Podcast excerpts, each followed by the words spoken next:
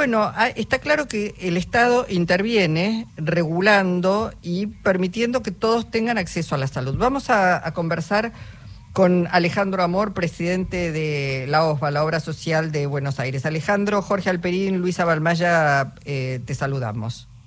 Hola Luisa, hola Jorge, buenas tardes, ¿cómo le van? Bien. Bueno, muchísimas gracias.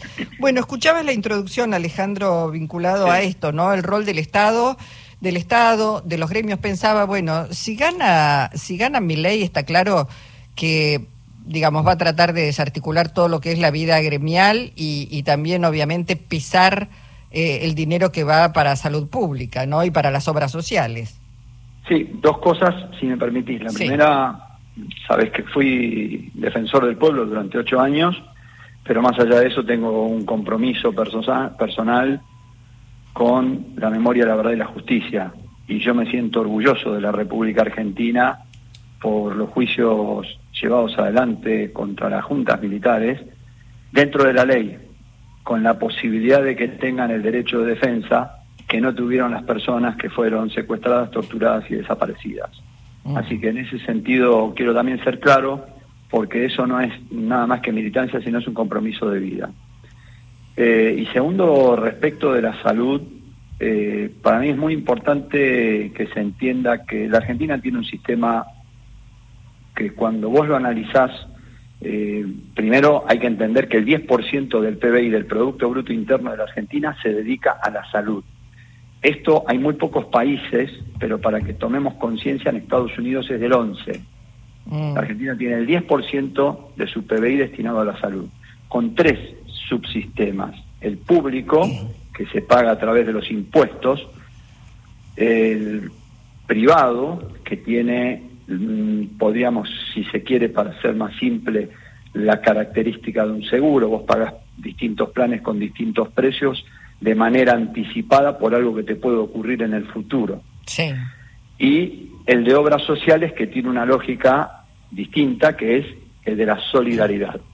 Acá justamente tiene una especie de equilibrio entre la persona que está sana y está pagando a lo mejor para que se atienda a otro que está enfermo, entre una persona que es joven y está pagando a lo mejor por un jubilado o un pensionado, o entre una persona que tiene un sueldo importante y otra persona que tiene un sueldo bajo. Es decir, hay un principio central que es la solidaridad. Así que, y entendiendo además que las obras sociales con el PAM incluido cubren al 50% de los argentinos. Nada más ni nada menos, claro. El 17% lo cubre el sector privado y el otro porcentaje el sector de salud pública nacional, provincial y municipal. En ese sentido, nosotros en la obra social de la ciudad de Buenos Aires, que es una obra social mixta, compartida con representación del gobierno de la ciudad y representación del sector del trabajo, del gremio de SUTECBA, del gremio docente, del gremio de médicos municipales, eh, hemos llevado adelante una política muy fuerte de ordenamiento de las cuentas, de estabilidad económica. Hemos logrado superávit. Hoy en día ya estamos, bueno, desde hace más de nueve meses con superávit. Tenemos un plazo fijo y la verdad que en esta crisis nosotros hemos logrado dos temas que han estado todos estos días en los medios. No se cobran copagos a ninguno de los afiliados y afiliadas y no ha habido descuento, no se quitaron los descuentos en los medicamentos en las farmacias a los afiliados y afiliadas. Esto es muy importante porque parece algo tonto o simple, pero la verdad que abarca a miles y miles de personas, 257 mil personas concretamente. Más allá, sí. sí. No, quería decirle Alejandro que más allá de, de, una gestión puntual, eh, hay dos elementos fundamentales por los cuales el Estado no puede estar ausente en el sistema de salud.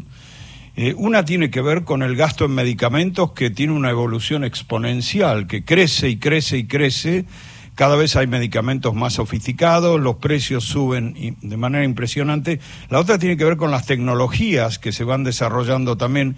Las dos cosas juntas, por no nombrar otros factores, ya hacen que si el Estado está ausente, una gran parte de la población no podría acceder a un tratamiento, a ningún tratamiento, ¿no? Exactamente. Eh, es muy claro que sí vamos a tener que darnos un debate a fondo de cómo va a seguir el sistema hacia adelante, por lo que acabas de marcar. ¿Por qué?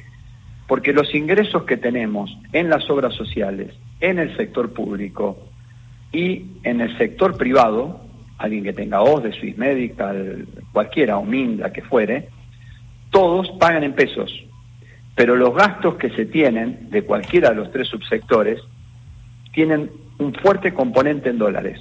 Por ejemplo, equipamiento médico tecnológico, equipos de diagnóstico por imágenes, tomógrafos, resonadores, ecógrafos, em, reactivos, em, todo lo que tiene que ver con prótesis, fundamentalmente aquellas que son importadas eh, y las más, sobre todo las, las em, que tienen que ver con el compromiso de la vida de las personas, que en la Argentina hay desarrollos propios, pero no eh, con las tecnologías que provienen, por ejemplo, de Alemania, Suiza, de distintos países que la Argentina es importadora de eso.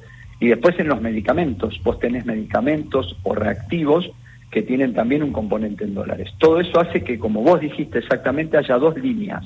Una línea que a lo largo de los años ha ido subiendo paulatinamente, que es la de los salarios, y desde ahí se pagan impuestos, se pagan obra social de tu salario, aporte o contribución, o se paga la prepaga, ¿no? Sí. Bueno, y la otra línea que se levanta de una manera exponencial es justamente la no solo el costo en tecnología, sino la aparición de nuevas tecnologías. Entonces, claramente tenemos que ir a una discusión de un modelo en la que eh, las obras sociales, el sistema de salud pública y el sistema de prepagas, trabajemos fuertemente en lo que podemos con lo que nos ingresa. Pero claramente hay que ir desde una política central del Estado a intervenir para hacerse cargo de lo que se llama alto costo.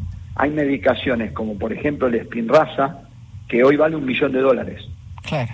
Sí, sí, y es una aplicación que además es permanente durante un periodo de tiempo. Cada aplicación vale un millón de dólares. Alejandro, bueno, eh, estamos hablando ahí de situaciones que existen, que son particulares, que no son la, gran mayoría. Yo lo que advierto es de pronto en, en los distintos subsistemas de salud que este, conviven en la República Argentina, vos recién mencionabas, bueno, la OSVA no, digamos, cubre el, el 100% de los medicamentos o los medicamentos no ha habido copagos tampoco, no se han aplicado copagos.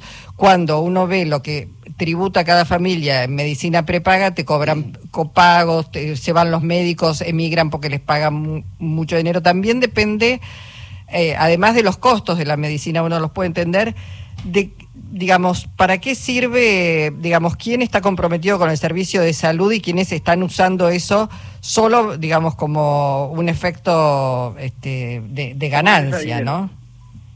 Como una mesa de dinero. Y sí, y bueno, también hay que decirlo, claro, eh, porque digo, ustedes... Hay especulación en el sistema de salud privado, ¿no? bueno, por eso, ustedes acaban de inaugurar una nueva sede en Mataderos, digamos, y en otros lados no solo no inauguran nada, sino el servicio cada vez es peor, deficiente 100%. La verdad que hemos inaugurado el día lunes una clínica en Matadero, en Avenida Los Corrales, al 6780, que es la primera parte porque va a haber una ampliación de la clínica, eh, y vamos a seguir con la misma lógica, que es la descentralización del primer nivel hacia los barrios para dejar el sanatorio, convertirlo en un sanatorio de alta complejidad, después de haber hecho además un acuerdo con la Universidad de Buenos Aires, la Facultad de Medicina, habiéndolo convertido en un sanatorio universitario, que es muy importante porque es el primer caso en la historia, porque son solamente universitarios el Hospital de Clínicas, el ROFO y el ANARI, mm. y el primer sanatorio que no forma parte de la universidad, esos tres dependen de la universidad, es el nuestro. Para nosotros es muy importante. Y al mismo tiempo también Dentro de eso quiero decir que hemos hecho una apuesta muy fuerte en el fortalecimiento de los salarios de las personas que se desempeñan, en particular de los profesionales, porque vos no podés perder, hay que tener en cuenta que no solo tenés que tener un edificio, tecnología, sino profesionales que realmente están muy capacitados, pero que necesitan cobrar un salario que les alcance, o personal de enfermería o personal técnico. También ahí nosotros hemos dirigido el esfuerzo hacia todo el personal de la mm. OPA.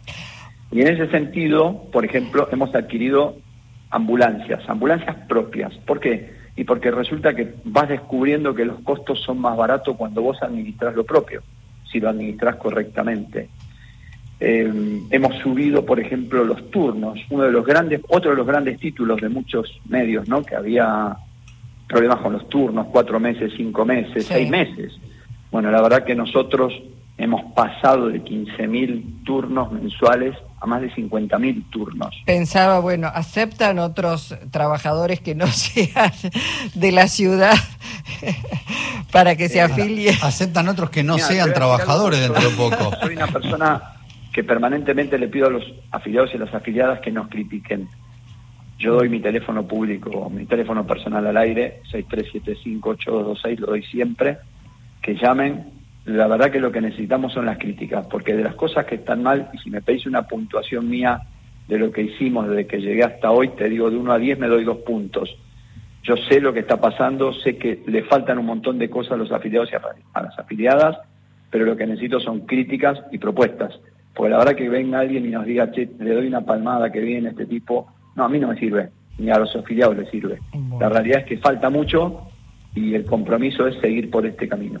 Bueno, Alejandro, seguro ese ese camino se podrá hacer, eh, digamos, con un gobierno de Sergio Massa, difícilmente se puede hacer con un gobierno de Javier Milei.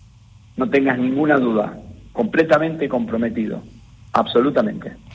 Bueno, eh, llegó justo, mira, un mensaje que dijiste, doy mi teléfono, ahí, a ver qué dice. Un oyente que le consulta Amor, hola, soy Laura Jujeña en Ciudadela, le solicito Amor mejore la cobertura escasa en endocrino, hematología y kinesiología. Los turnos son muy largos, dice esta oyente, y en mi caso la demanda es inmediata. Gracias. Bueno, ahí te... Bueno, buena pregunta. A ver, puedo contestar lo siguiente. En endocrinología es una de las cuatro especialidades que hoy no tenés eh, médicos o médicas para poder tomar. Fíjate que este año salió en los medios, eh, la Universidad de Buenos Aires, la Facultad de Medicina, informó las vacantes que había para las residencias y hay cuatro especialidades, una es pediatría, la otra es clínica médica, la otra es endocrinología, eh, la otra no me acuerdo cuál es, que se presentó solo el 50% de médicos o médicas recién recibidos para hacer las residencias. Es decir, si vos tenías 100 residencias, supongamos,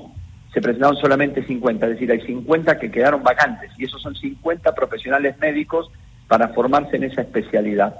Eh, obviamente que cada profesional tiene derecho a elegir la especialización que quiera. Ahora, desde el Estado tenemos que hacer un esfuerzo para promover esas especialidades que, como bien dijo, creo que se llama Laura la oyente, exactamente sí y tiene razón.